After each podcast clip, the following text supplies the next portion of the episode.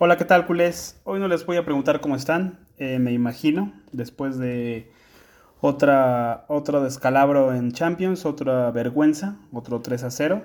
Y ahora, pues no fue el Bayern, ¿no? Ahora fue el Benfica.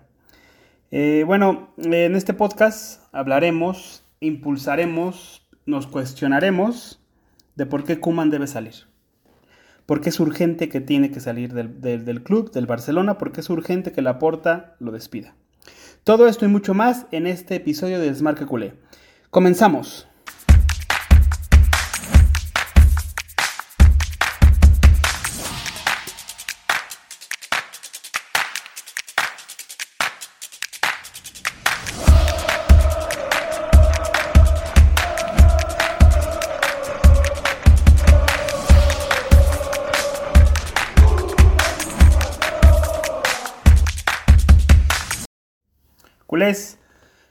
Lo comenté y mencioné en, la introducción, en este episodio hablaremos de, este partido. Bueno, eh, en concreto será bueno, del partido de la Champions del Barcelona contra el Benfica. Pero bueno, lo que me centraré es por qué Kuman debe salir del club, por qué es urgente que Kuman debe, debe salir del club. Eh, y bueno, empezaré con unos datos, ¿no? Eh, me centraré con datos exclusivos de la competición de Champions. No tocaré la liga. Pero bueno, creo que son unos datos bastante crudos y fríos y muy sencillos, ¿no?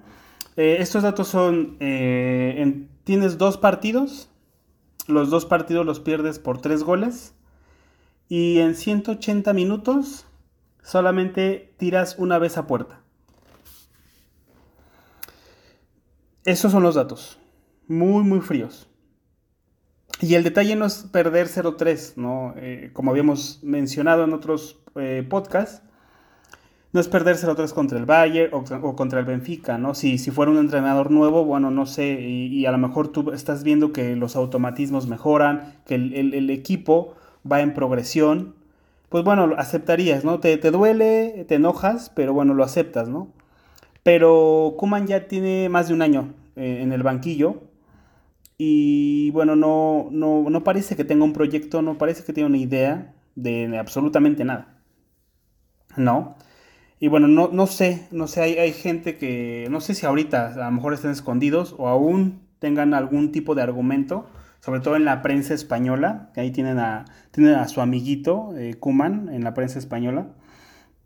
¿Cuál es el argumento para mantener a Kuman? No, no lo entiendo tomamos de memoria, ¿qué equipo de Kuman ha sido un gran equipo, emblemático, que haya hecho algo? Algo, no, no, no en cuanto a títulos, sino en cuanto a juego. Eh, no sé, pensemos en el Everton, en el Valencia, en el Southampton o en la, en la selección holandesa. ¿Alguien recuerda pensar en, uy, el, equipo de Kuman es poderosísimo? Pues no, no hay ningún equipo que haya eh, entrenado a este señor en el cual a nosotros recordemos y pensemos en que haya sido o haya hecho algo importante en el fútbol. E insisto, no estoy hablando de títulos, estoy hablando de la forma de jugar, de imponer eh, tus condiciones, de hacer historia en el fútbol. Y en, el fútbol no solo haces historia con títulos, también lo haces en cómo juegas eh, el partido, cómo juegas los partidos, cómo expresas tu fútbol. Y bueno, recordando eh, aquel tweet de Albelda, el cual fue jugador, bueno, ahorita, actualmente es exjugador, eh, jugó en el Valencia y lo entrenó Kuman. Él puso un tweet en 2014, cuando Kuman también sonó para el Barcelona, y puso que en su tweet decía, ojalá Kuman entrene al Barcelona, así se igualaría algo la liga. Porque obviamente, bueno, el Barcelona ha sido dominante de la liga los últimos 10 años, de 10 o 11 ligas, el Barcelona ha ganado 8 por lo menos, 8 o 9, no estoy muy seguro, algo muy abrumador. Y bueno, era un profeta ese jugador Albelda, al parecer, ¿no? Ya, ya lo había dicho en 2014 y bueno, 7 años después aquí estamos, ¿no? En fin, lo que es, es cansado es como el personaje Kuman, como titulé en algunos otros podcasts eh, con anterioridad, va a la rueda de prensa previa y final de cada partido y le echa la culpa a la plantilla. Es increíble. Es increíble cómo le echa la culpa a la plantilla. actualmente en su rueda de prensa de hoy, bueno, ya lo vi con menos soberbia, pero terminó diciendo que los jugadores del Benfica eran más rápidos y que tenían mayor preparación. Bueno, ahí sí ya eh, es una... se echó un poquito de tierra a sí mismo, ¿no? Sin, sin pensarlo, o no sé si fue a propósito. Pero bueno, yo la verdad es que lo único que creo ya con estos partidos y la situación como se ha dado es que Kuman está buscando que, le, que lo despidan, ¿no? El, el señor de club que tanto ama al Barcelona solo busca ser despedido y busca los 13 millones de indemnización. Así tal cual, ¿no? Y digo, es muy respetable, eh, digo, como cualquier persona que tiene un trabajo y que a lo mejor no está a gusto y no va a renunciar, está, está buscando que lo corran, pero que no nos vendan la idea en la, en la prensa que Kuman ama al club y que hay que respetarlo y todo esto, ¿no? Yo creo que si amara el club eh, ya hubiera renunciado y no, obviamente en la situación como está el club de casi no tener ni un duro para pagar, pues no, no estaría buscando los 13 millones de indemnización, creo yo, ¿no? En fin, yo creo que si la Porta no despide a Kuman, eh, también la Porta es parte del problema eh, actualmente. O sea, ya ese discursito de que, bueno, me impusieron este entrenador, es que la situación, yo creo que ya, ya tuvo la Porta la posibilidad de despedir a Kuman desde el verano, hizo todo ese paripé de que eh, bueno, vamos a analizar la temporada, a ver si Kuman merece eh, tener otra temporada. Se dijo que estaba buscando sustituto y que como no lo encontró, se quedó Kuman. Entonces, eh, creo que eso desde ahí ya fue el error de, la porta. claro, la herencia de, de, Bartomeu es cómo dejó el contrato de Kuman, bueno, contratarlo, ¿no? Pero ya después de contratarlo, cómo dejó el contrato de Kuman y bueno, ahora la indemnización de 13 millones. Pero más allá de eso, eh, salió una noticia, no me acuerdo si es Mundo Deportivo, medio español, eh, donde habla del límite salarial y bueno, dice que es posible despedir a Kuman. Lo que no sé es cuánto tienen de presupuesto para contratar a un nuevo entrenador, eso sí no lo sé. Ahora pensémoslo bien, el equipo actualmente no juega nada. Uno ve la alineación, ve el partido y no sabe qué va a jugar el Barcelona. O sea, lo único que sabemos es que contra equipos grandes o en, o en Europa eh, el equipo va a salir con tres centrales y a encerrarse atrás. Eso es lo que actualmente sabemos del Barcelona, como lo hizo contra el Bayern. O va a tirar pedradas a ver si alguien la coja ahí en, el área pequeña.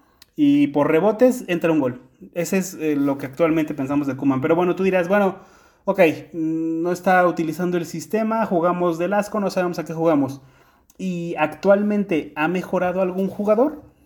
No, claro que no a ninguno ha mejorado. De hecho, yo creo que ha sido el técnico que más ha empeorado a todos los jugadores.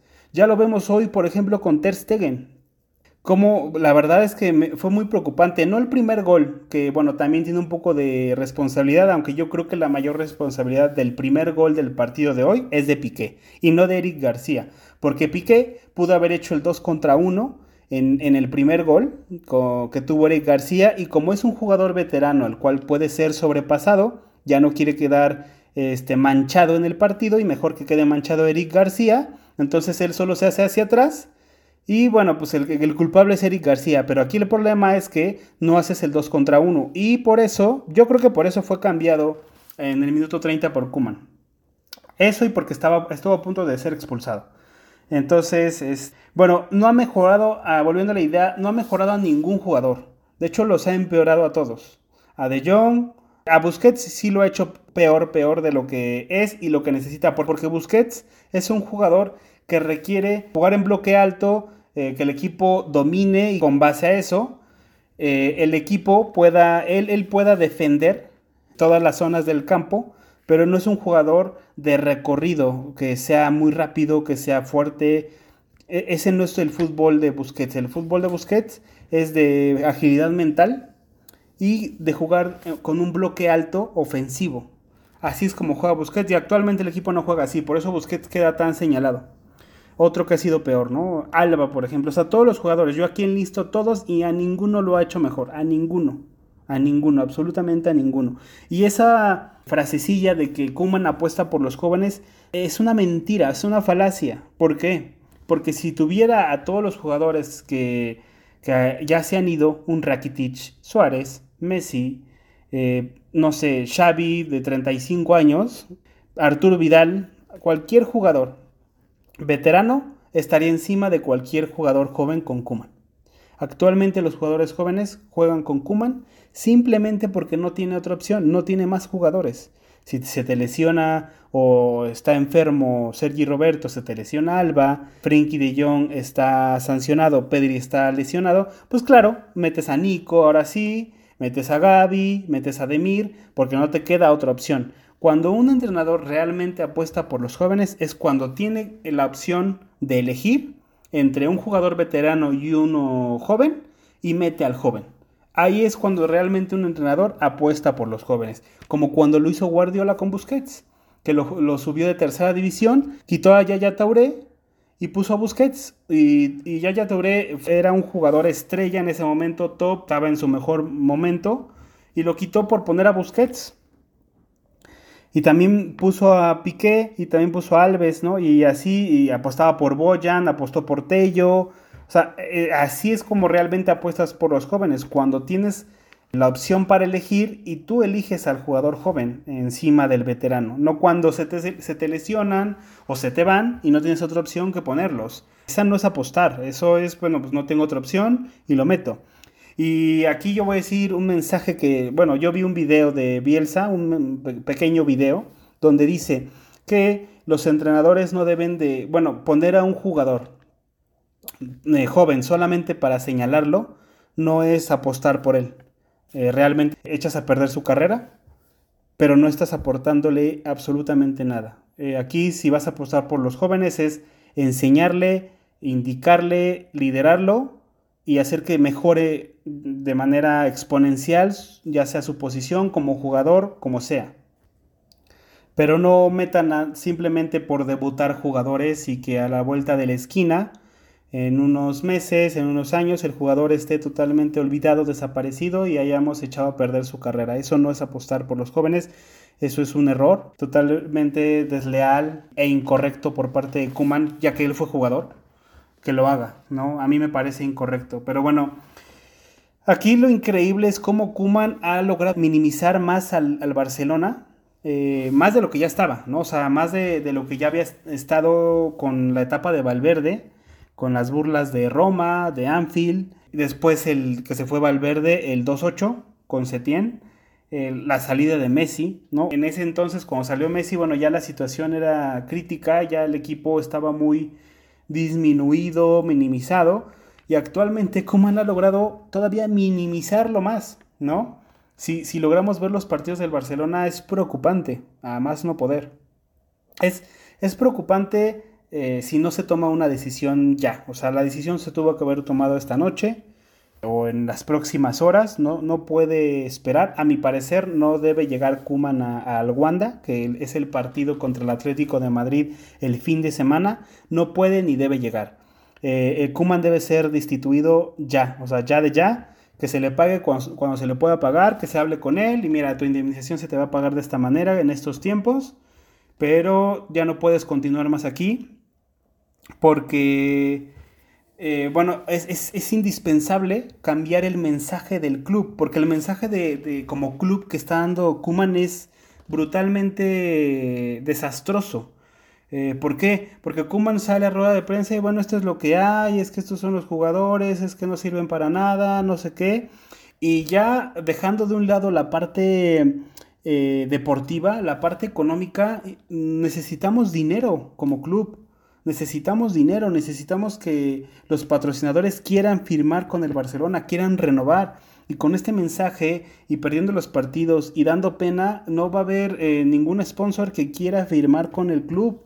Eh, es vital recuperar la imagen y el mensaje. O sea, actualmente a lo mejor el equipo no va a poder eh, volar, ¿no? O sea, no va a poder hacer mucho. Pero si no quitamos a Kuman, se va a cargar todo, se va a cargar todo y actualmente lo que necesitamos es ahorrar dinero, eh, recuperar prestigio, para después en unos años poder eh, pensar o vislumbrar en lo que tuvimos hace 5, 6, 7 años como club. Pero es indispensable, o sea, ya eh, eh, de forma económica y deportiva, o sea, bueno, deportiva y económica más bien, ¿no? O sea, ya hablamos de lo deportivo, ahora pensemos en lo importante que es lo económico. Es vital. Ahora, actualmente, después del partido estuve leyendo que, bueno, Roberto, Roberto Martínez de, de Bélgica, Andrea Pirlo, que porque le recuerda a Richard, porque es barato y no tiene experiencia. O sea, eh, no sé qué clase de argumentos tiene la prensa actualmente, no sé si no sepan por dónde va, pero si realmente estas son las, las posibilidades que tiene eh, la porta, es increíble. Yo creo que Xavi vendría con una reducción salarial y como sea el panorama, él vendría sí o sí. O sea, él ama al Barcelona.